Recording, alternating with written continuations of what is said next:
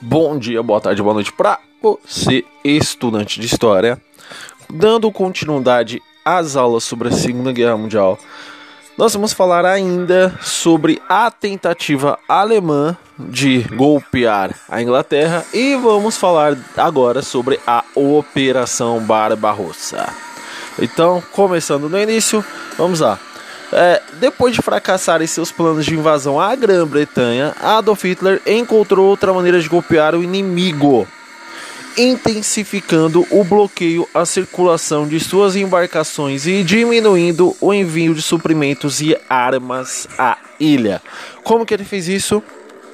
Utilizando seus navios e submarinos os ataques realmente tiveram grande efeito sobre a, a, no primeiro momento sobre os suprimentos e armamentos da Grã-Bretanha que recebiam muito vindos dos Estados Unidos, né? No entanto, a batalha naval foi muito importante para mais um revés que o Hitler encontrou ao encarar a Grã-Bretanha, a ponto de perder o seu navio mais moderno e o maior em dimensões e o mais moderno no meio dessas batalhas navais, que era o navio Bismarck. Mais uma vez o Hitler tentava encarar a Inglaterra e mais uma vez ele perdia. Perdeu no céu e perdeu no mar.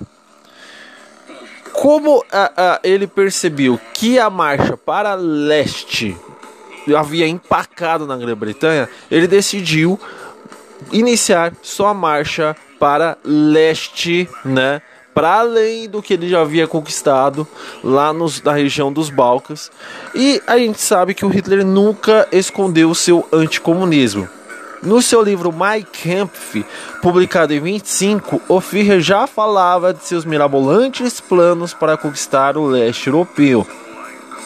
Esse colossal império no leste está amadurecendo para a dissolução e o fim do domínio judaico na Rússia será lembrado como o fim da Rússia como Estado, são palavras de Adolf Hitler.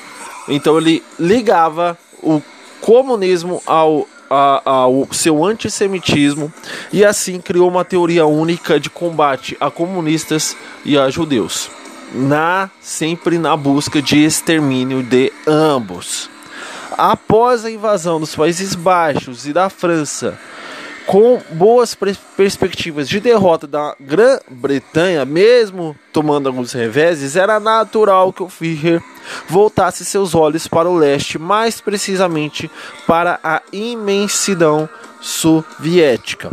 A tensão entre os dois países se agravou após a Alemanha assinar em 27 de setembro o Pacto Tripartite com a Itália e o Japão excluindo a União Soviética. Seguiram-se longas negociações diplomáticas com acusações de parte a parte de violar o acordo de não agressão. Os alemães então propuseram aos soviéticos ingressar no Pacto Tripartite, que passaria a ser chamado Pacto Quatro Potências. O acordo falava de supostos interesses russos no Oceano Índico, mas no fundo queria manter a União Soviética afastada dos Balcãs. No dia 26 de novembro, Stalin fez sua contraproposta. Exigia, entre outras coisas, a retirada dos alemães da Finlândia e o estabelecimento de uma base na Bulgária para garantir a segurança soviética nos estreitos de Bósforo e Dardanelos.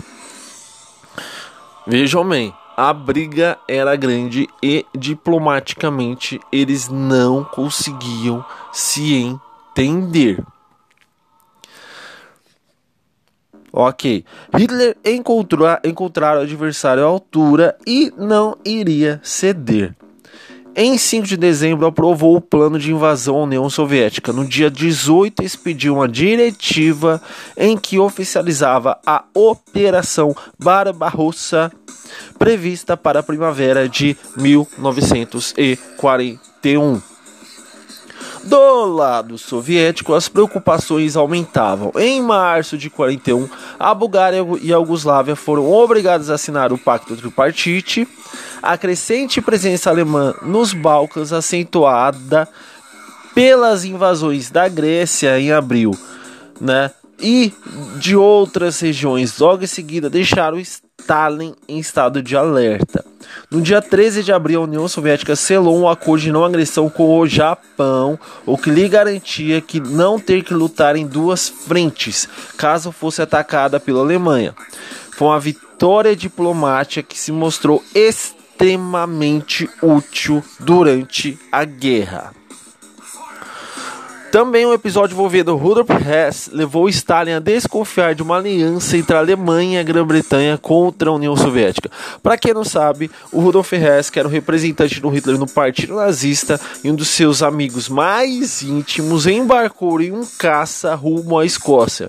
Quando sobrevoava a, a propriedade do Duque de Hamilton, comandante de uma esquadrilha uh, uh, da Royal Force, Hess saltou de paraquedas, deixando o avião cair, porque ele era, foi convencido por astrólogos de que era o homem certo para promover a paz entre alemães e britânicos. O Hitler ficou, obviamente, possesso com a situação. É, seu amigo de infância, né? De, de repente pega um caça, vai para Inglaterra e porque foi convencido por astrólogos que ele era o cara da paz e acreditou que o Rez estava com problemas mentais, né? No entanto, o Stalin achou que de fato isso era, era um motivo de um acordo, que ele não acreditou que o, que o, o, o Rez estava com problemas mentais, ele acreditou que o Hitler queria um acordo com a Inglaterra e deixou ele ainda mais desconfiado. Bom, no fundo, no fundo, a gente sabe que o Hitler queria era esmagar a União Soviética o mais rápido possível. Para isso, dividiu seus exércitos em três grupos. Os alvos prioritários deveriam ser Leningrado e a Ucrânia. Comandado pelo Marechal de Campo von Lipp, o grupo do norte deveria destruir as forças soviéticas nos países bálticos, sitiar Leningrado e cortar as comunicações com a Península de Kola, próxima à Noruega. A missão deveria ser levada a cabo com a ajuda dos finlandeses que declarariam guerra à União Soviética no dia 25 de junho de 41. O grupo de exércitos do centro, dirigido pelo marechal de campo von Bock, deveria tomar Moscou, passando por Minsk e Smolensk, seus dois exércitos blindados eram comandados pelos generais Heinz Guderian, o mesmo que atravessara a floresta de Ardennes, na França, e Hermann von Hoth. Já o grupo de exército do sul deveria conquistar a Ucrânia, o Vale de Donetsk e o Cáucaso, rico em petróleo. Era esta a ideia principal, era esse o objetivo principal daqueles que eh, estavam ao sul, sob o comando do Marechal de Campo von Hilderstedt. Às 3 horas da manhã do dia 22 de junho de 1941, os alemães atravessaram o Niemen e vários outros rios, penetrando o território soviético. Os blindados avançavam e não encontravam muita resistência. Centenas de aviões foram destruídos ainda no solo e milhares de soldados soviéticos foram feitos prisioneiros. Os generais alemães tinham recebido ordens muito específicas sobre como tratá-los, né? A, a, a ideia era realmente o massacre desses soviéticos e muitas vezes o assassinato uh, de suspeitos de crime. Três semanas depois, o avanço alemão era significativo. Bock chegara a Smolensk e estava a apenas 320 quilômetros de Moscou. Lib movimentava-se rapidamente pelos países bálticos rumo a Leningrado, enquanto Rundstedt abria caminho em direção ao rio Dnieper e Kiev, a capital da Ucrânia. Confiante no sucesso da missão que cobria uma frente de 1,6 mil quilômetros, onde o exército russo caíam um após o outro, Hitler declarava em 14 de julho que em breve o esforço do exército poderia ser reduzido. Mas os ventos começaram a soprar a favor dos soviéticos. No dia da invasão, Churchill fez um discurso de apoio à União Soviética. era o prenúncio de uma aliança que se consolidaria após a assinatura da Carta do Atlântico em agosto entre Grã-Bretanha, Estados Unidos e a União Soviética. Ficava garantida assim a ajuda ocidental com a qual Stalin contava para dar uma guinada na guerra. Os russos receberam ainda um auxílio de tropas tchecas e das forças francesas livres do general de Gaulle. O ditador também trouxe para a frente de batalha as tropas estacionadas da fronteira oriental, sem medo de ser atacado pelo Japão. Disposto a defender seu país do invasor, os russos adotaram mais duas medidas importantes: a política de terra arrasada, que visava não deixar nada para trás que os alemães pudessem aproveitar, e a retirada das indústrias para o leste do país. Essa operação gigantesca foi realizada com apoio maciço da população que preferia instalar-se nas regiões geladas da Sibéria Ocidental e da Ásia Oriental a se submeter à crueldade nazista. Por outro lado, surgia o primeiro racha no alto comando alemão, Deveria o grupo do centro, o mais poderoso, continuar a marcha rumo a Moscou? Ou os exércitos tinham que seguir o plano original e atacar Leningrado e a Ucrânia, deixando a capital soviética para depois? Apesar dos protestos de Walter von Brauch, e Franz Halder, chefes do alto comando do exército de Bock, comandante do grupo central, e de Guderian, que chefiava um dos exércitos blindados do grupo, a palavra final coube a Adolf Hitler. As propostas do exército para o prosseguimento das operações no leste não estão de acordo com minhas instruções, disse Hitler. O objetivo mais importante antes do inverno não é conquistar Moscou, mas a Crimeia, as áreas industriais e, e a exploração do carvão da bacia de Donetsk e cortar o abastecimento de petróleo do Cáucaso aos russos. No norte é cercar Leningrado e fazer a junção com os finlandeses, escreveu ele em 21 de agosto em uma diretiva ao Estado-Maior. Os generais rebeldes só restou acatar as ordens recebidas. No dia 19 de setembro, os exércitos do sul e do centro cercaram Kiev, a capital ucraniana, que capitulou no dia 26 um milhão de soviéticos foram postos fora de combate. Continuando sua marcha vitoriosa no Vale Donetsk, os alemães conquistaram Rostov em 22 de novembro, abrindo caminho para os campos de petróleo do Cáucaso. No dia 18 de outubro a 15 de novembro, a Crimeia, no Mar Negro, foi conquistada após furiosos combates. Apesar dessas vitórias, os alemães seriam surpreendidos pela resistência em Moscou e Leningrado. Além disso, as chuvas de outono e o rigoroso inverno russo os aguardavam. Com ordens de cercar e destruir os exércitos do centro, partiram em direção à capital no dia 2 de outubro de 41. Estava desencadeada a Operação Tufão, na primeira quinzena de outubro, os alemães cercaram dois exércitos russos e fizeram 650 mil prisioneiros. No dia 20, chegaram a 64 quilômetros de Moscou. Quando tudo parecia ir bem, começou a chover. Era o período chamado pelos russos de Rasputza, ou época da lama. Todos os veículos começaram a atolar tanques deixaram a frente de batalha para desatolar canhões e caminhões de munição. O general Guderian, à frente do exército de blindados, disse que as semanas seguintes foram dominadas por um lodaçal.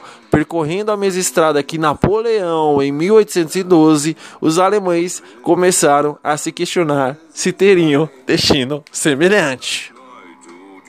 Em seguida veio o frio. A primeira nevada caiu cedo, em 6 de outubro. No dia 12, voltou a nevar. Em 3 de novembro, o termômetro desceu abaixo de zero. As roupas apropriadas para o inverno solicitadas ao quartel-general na Alemanha teimavam em não chegar. Quatro dias depois, começaram a ser registrados os primeiros casos de ulcerações e congelamentos. O frio não paralisou apenas homens, mas também as armas.